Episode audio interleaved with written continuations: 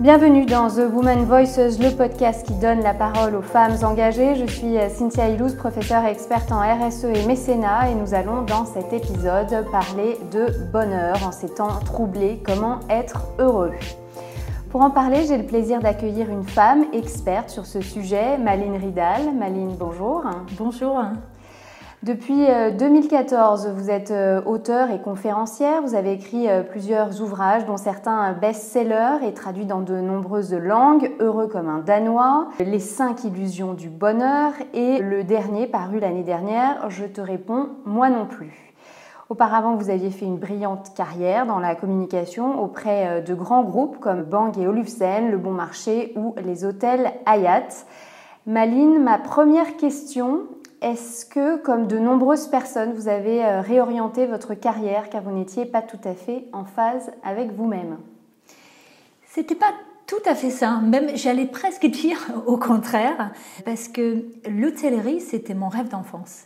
Donc j'étais un peu dans mon job de rêve, euh, diriger des hôtels dans le monde entier. Non, ce qui s'est passé, c'est qu'en 2012, les Nations Unies ont sorti donc la fameuse liste The World Happiness Report, et donc mon pays d'origine, donc le Danemark, était sorti comme le pays le plus heureux au monde. Et moi, à l'époque, je me posais la question en disant que mais comment même on arrive à mesurer le pays le plus heureux au monde? Comment on pose Est-ce qu'on demande aux gens s'ils sont heureux d'un indice?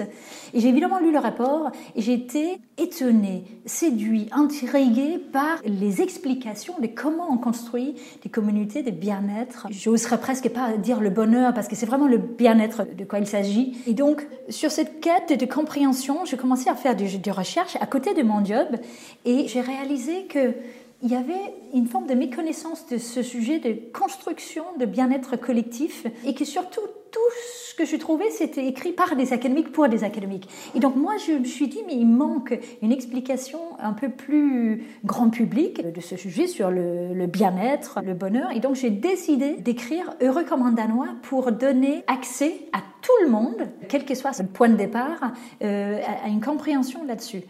Et donc, en fait, ce livre a un peu bousculé mon job de rêve euh, parce que, euh, comme rarement dans nos vies, les planètes se sont complètement alignées. J'ai trouvé tout de suite un éditeur. Euh, le livre a été largement exposé en France d'abord et après, il a été traduit effectivement dans de nombreuses langues.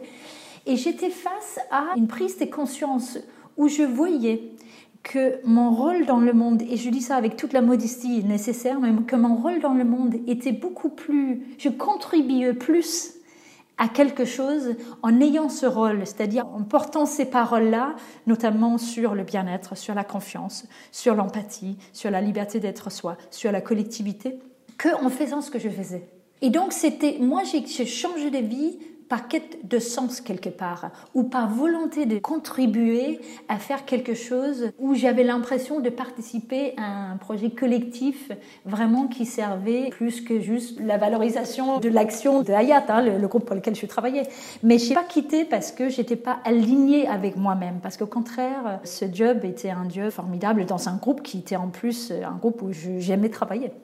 Alors, à propos de ce monde de l'entreprise, vous y retournez régulièrement. Vous accompagnez un certain nombre d'entre elles sur le lien entre la performance et le bien-être. Alors expliquez-nous. Oui, parce que une fois que j'étais sortie donc du coup de mon job corporate, euh, le bonheur ou le bien-être, euh, c'est difficile d'aller le vendre dans l'entreprise, sauf faire un lien évidemment avec le résultat de l'entreprise.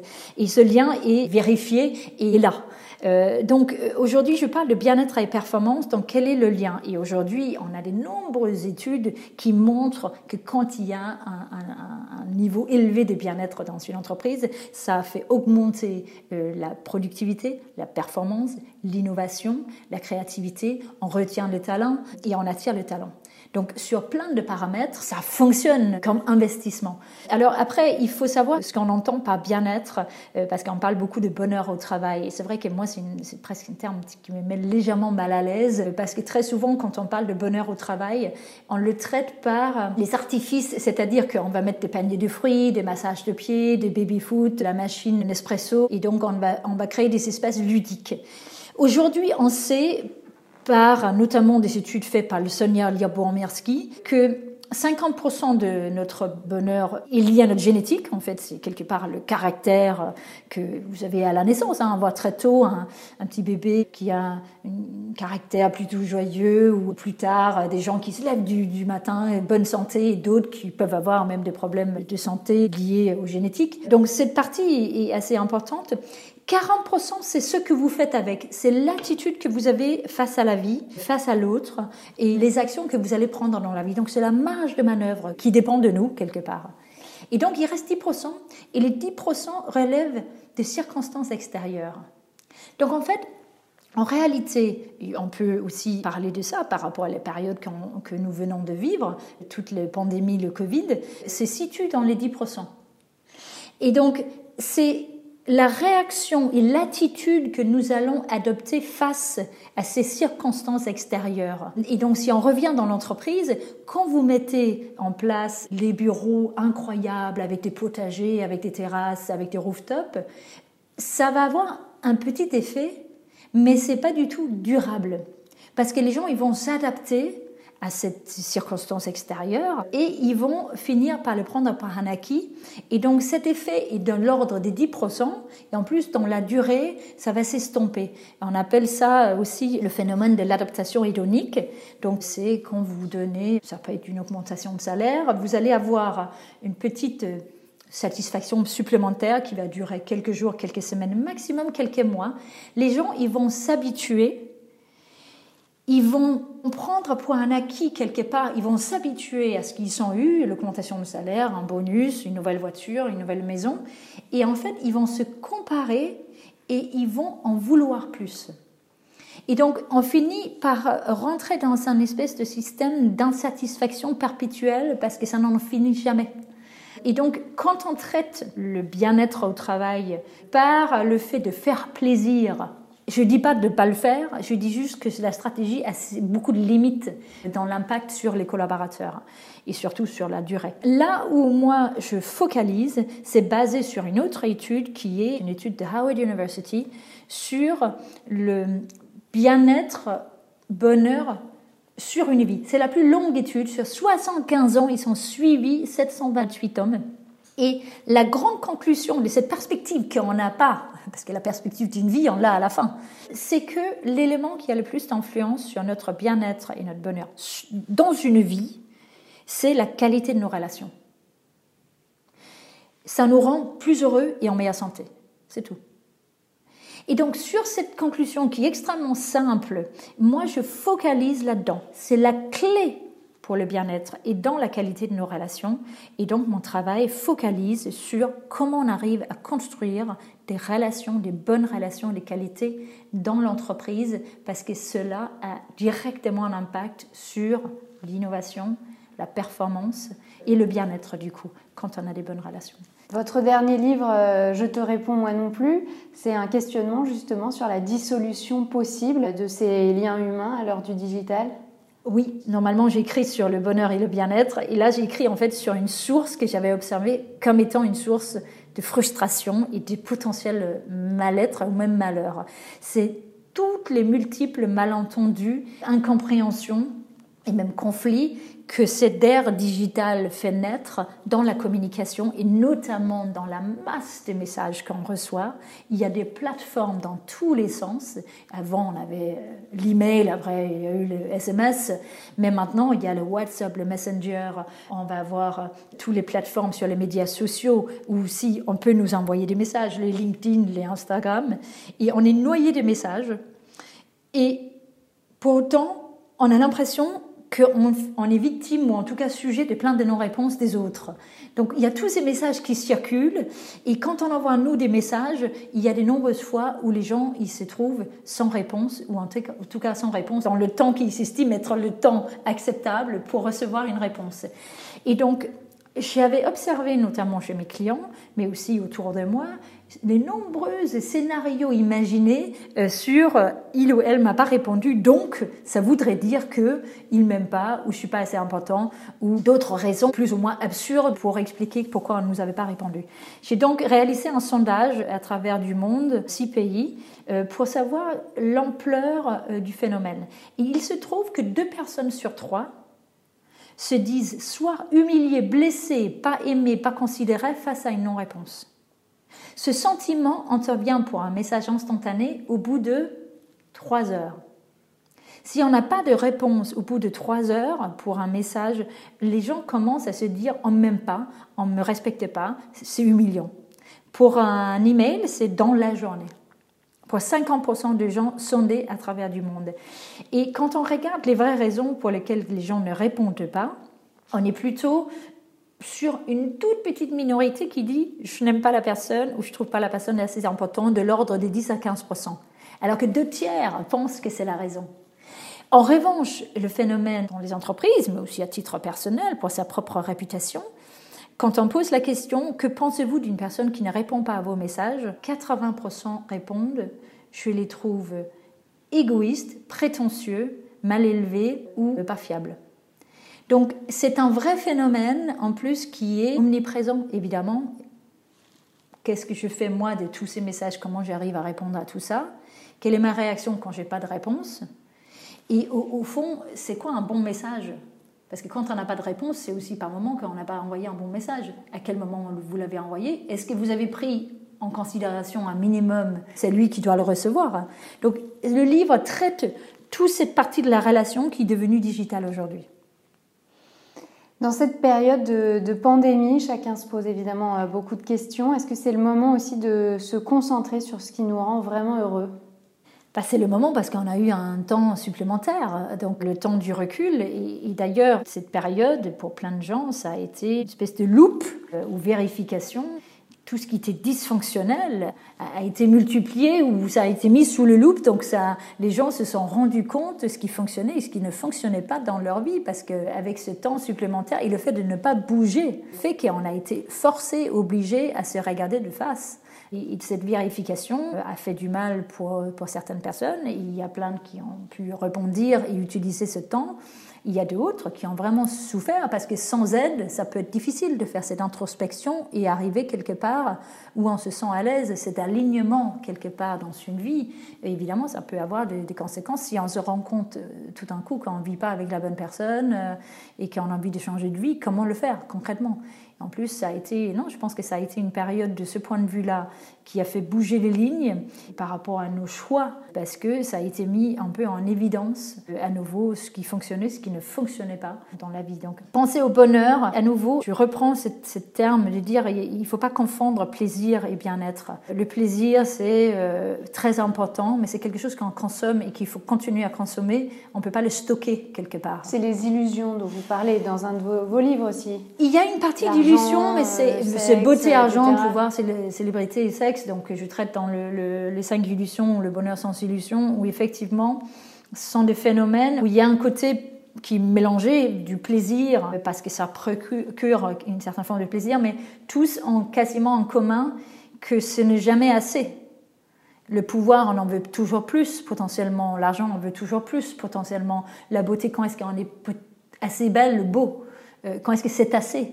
Et c'est qu'il juge euh, quand est-ce qu'on est assez plébiscité par, par le monde. Enfin, quand est-ce que ça s'arrête La célébrité, c'est l'engrenage. Euh, combien de couvertures, combien d'articles, combien de prix ou combien de clubs dont il faut qu'on soit membre pour cette reconnaissance ou ces célébrités, c'est la version peu grand public, followers, tout ça, like. Euh, donc, quand est-ce que ça s'arrête? Et alors que le bien-être, pour moi, c'est autre chose. C'est vraiment la relation qu'on a déjà avec nous-mêmes, la relation qu'on a avec les autres et le sens qu'on donne quelque part à notre vie. Être doué dans le fait d'apprécier nos privilèges, donc les petits plaisirs qu'on a au quotidien, de le voir, de continuer à les aimer, même si on s'habitue, de consciemment se battre contre l'adaptation hédonique. Et une des plus grandes ressources ou remédier contre le malheur ou pour le bien-être, si je peux le dire comme ça, c'est la gratitude. La gratitude pour moi reste, si je dois donner un seul conseil à quelqu'un qui me dit juste le temps d'avoir un conseil, c'est la gratitude. Et c'est pendant cette pandémie, souvent quand je donne mes cours ou mes enseignements, je pose la question à la salle combien de personnes parmi vous ce matin se sont réveillées en disant que mais quelle chance que j'ai de me réveiller en France pendant cette pandémie? Et souvent, aucune main qui se lève. Parce que personne ne s'est dit ça ce matin.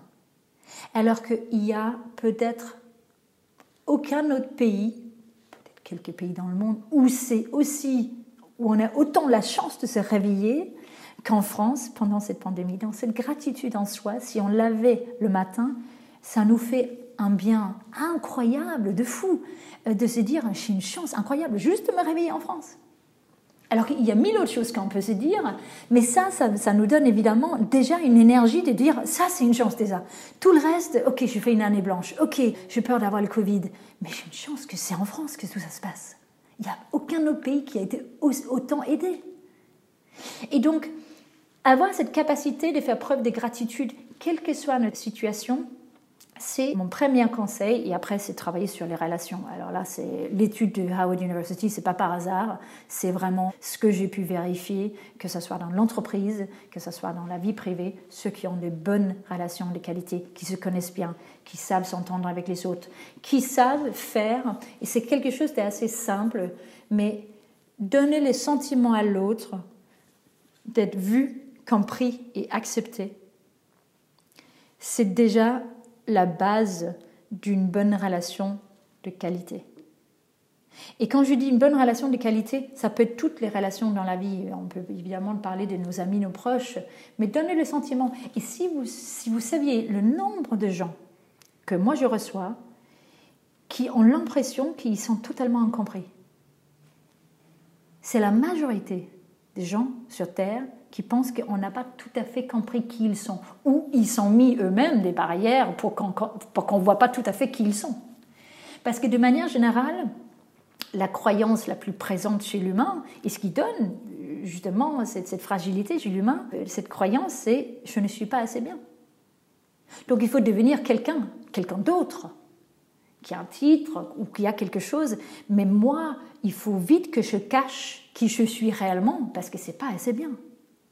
Et donc cette construction donne plus tard ce fameux syndrome de l'imposteur où on a peur d'être découvert en ayant des faiblesses. Alors qu'on est la, enfin, la faiblesse, après, ça dépend ce qu'on appelle nos faiblesses, mais c'est là où on a peur qu'on découvre quelque chose sur nous, qu'on n'est pas l'auteur. Quand j'enseigne mes cours dans les écoles, je fais ce travail de connaissance de soi avec, avec mes élèves et j'ai, de manière générale, deux tiers de mes élèves, et c'est parmi les plus brillants du pays, qui disent J'ai peur qu'on découvre que je ne suis pas assez intelligent pour être là. Donc, c'est ce vraiment fameux syndrome de l'imposteur dont vous parlez, absolument. Et ça, dans la relation à l'autre, comme tout le monde est un peu dans le même bateau, le fait de le savoir et d'avoir de l'indulgence, de la patience. Je sais que ce mot est galvaudé maintenant, mais de la bienveillance avec l'autre et de l'empathie. L'empathie, c'est se mettre à la place de l'autre. L'empathie, c'est pas d'être d'accord avec l'autre, mais c'est de pouvoir donner ce sentiment à l'autre d'être vu, compris et accepté. L'acceptation, c'est pas d'être d'accord avec, c'est d'accepter aussi la différence. Et ça, quand l'empathie euh, est mise euh, dans ces services-là, ça crée des belles et des bonnes relations de qualité. Il y a un sujet que vous n'avez pas évoqué. Pendant cette pandémie, il y a beaucoup d'habitants des villes qui ont décidé de bouger pour aller se retrouver dans des espaces plus grands, retrouver la nature, être près de la mer, de la campagne. Est-ce que vous pensez que c'est euh, parfois un retour nécessaire de se retrouver près de cette nature, près de la terre? Personnellement, pour moi, c'est oui. Donc, j'ai besoin de nature. Alors, ne serait-ce que petit espace vert dans la ville ou mes plantes chez moi. Euh, donc, ça, c'est sûr que cette connexion avec la nature est essentielle et on revient à quelque chose d'essentiel. Et au temps long, la nature, c'est le temps long, le temps de pousser. Et on ne décide pas. C'est la plante qui décide, c'est le soleil qui décide, c'est la terre qui décide. Donc, euh, ça nous remet à notre place, la relation avec la nature. Et ça, moi, en tout cas, ça me rend humble quand je vois la puissance de la nature, ça me rend humble. Et je pense que le fait de se mettre à sa place dans l'écosystème du monde, de connecter avec la nature, est extrêmement apaisant et, important. Donc euh, oui, je comprends ce temps long et ce, recul-là, et je pense que c'est bien et bon pour le monde. Dernière question, la jeunesse aujourd'hui se décrit comme une génération sacrifiée. Que pouvez-vous leur faire passer aujourd'hui comme message d'espoir sur leur bonheur à venir? J'ai envie de dire qu'il y a plein d'espoir, évidemment. Soyez le changement que vous avez envie de voir dans le monde. C'est-à-dire que euh, je, comprends une certaine forme de révolte, euh, mais moi, j'ai pas été élevée comme ça et j'ai pas été éduquée comme ça. C'est-à-dire que, ok, personne nous a fait ça. C'est arrivé à tout le monde. Donc, j'ai énormément de compassion avec ce que tout le monde a payé comme frais émotionnels et le temps d'une jeunesse, effectivement. Mais maintenant, c'est arrivé. Donc, qu'est-ce qu'on fait euh, individuellement ou collectivement pour rendre prendre le, meilleur de cette situation et sans se mettre en victime de cette période. Donc, euh, j'inviterais à prendre un tout petit peu de recul en fait. J'entends bien, mais j'inviterais quand même à prendre un tout petit peu de recul et à revenir sur la phrase qui s'est dit ce matin que j'ai de la chance de me réveiller en France? Parce que il y a, la France c'est un, pays formidable et qu'on peut faire des études, on nous aide, il y a la culture, ils viennent de donner un passe culture à toutes les jeunes. Donc je trouve que le fait d'être jeune ici, c'est une chance et je leur donnerai les mêmes conseils que je donnerais à n'importe qui. Euh, gratitude d'abord gratitude d'abord, et puis qualité de relation, empathie, et puis euh, surtout cette citation, qui est une citation que je disais tout à l'heure de Gandhi, c'est soyez le changement que vous voulez voir. Vous voulez quel monde? Bah, Ne prenez pas le plus bas dénominateur euh, et, pour s'aligner, mais, mais créez vous-même les références pour dire non, le monde il faut qu'il soit comme ça. Donc moi je vais ou moi je vais euh, adopter ces comportements même avant que le monde soit comme ça. Donc quel exemple je veux donner? Quel monde je veux voir demain? Souvent je, donne l'exemple de la société danoise parce qu'on a cette, bien-être euh, élevé. Il y a trois raisons qui expliquent le bonheur danois. Il y a le taux de confiance le plus élevé au monde qui est 78% au Danemark et malheureusement en France on est à 22%. On a euh, à l'école le but principal c'est de développer la personnalité de l'enfant. Donc on va valoriser tous les talents manuels mécaniques autant que les talents intellectuels. Donc il y a une valorisation de tous les talents. On donne des cours d'empathie à partir de l'âge de 6 ans pour justement travailler dans la qualité de nos relations, la compréhension. Et puis le dernier élément, c'est la responsabilité individuelle dans un projet collectif avec un sens. Et donc je reviens sur ça parce que euh, 7 Danois sur 10 aiment payer de l'impôt. Alors que les gens, ils n'aiment pas payer normalement de l'impôt. Mais les Danois aiment payer de l'impôt parce qu'ils considèrent qu'ils participent à un projet collectif de manière individuelle. Ils sont fiers de participer à ce projet, donc qui est l'État-providence. Et ils ne se sentent pas comme victimes de ce projet, en disant que bah, moi, je n'ai pas eu ce qu'il fallait, etc. Ils se sentent comme individuellement responsables. Ils ne se sentent pas non plus comme juges du projet en disant que oui, mais enfin, le ministre est nul, et le premier ministre est nul, et le président est nul, donc en fait, je ne paye pas mes impôts parce qu'ils sont tous nuls. Ça, c'est le juge du projet. Donc il y a le juge et les victimes. Les deux rôles sont souvent très passifs. C'est-à-dire ils font des déclarations, mais il n'y a pas une participation à comment on construit. Donc du coup, autre chose. Soyez ce changement que vous voulez voir. Donc ça, c'est sûrement euh, dû à mon éducation au Danemark. Il nous donne très tôt une responsabilité individuelle en disant que d'accord, mais et donc lorsqu'on prend cette responsabilité de dire moi aussi je fais partie, enfin soit on fait partie de la solution ou on fait euh, ben, en fait, on fait partie du problème si on ne fait pas partie de la, de solution d'un problème constaté. Et j'entends à nouveau que tout le monde a laissé des plumes pu souffrir euh, beaucoup pendant cette période. Mais bon, je pense quand même qu'on peut se dire qu'avec un peu de gratitude que j'aime bien cultiver, qu'on a quand même la chance de vivre ici. Maline Ridal, merci beaucoup de toutes ces explications et conseils qui permettront, euh, j'espère, aux auditeurs et auditrices de planter euh, quelques graines de bonheur pour leur avenir. The Woman Voices est le podcast qui laisse la parole à des femmes inspirantes, vous l'avez entendu. Vous pouvez nous retrouver sur Apple Podcasts, Spotify et toutes les plateformes. N'hésitez pas à vous abonner et à nous laisser des étoiles. À très bientôt.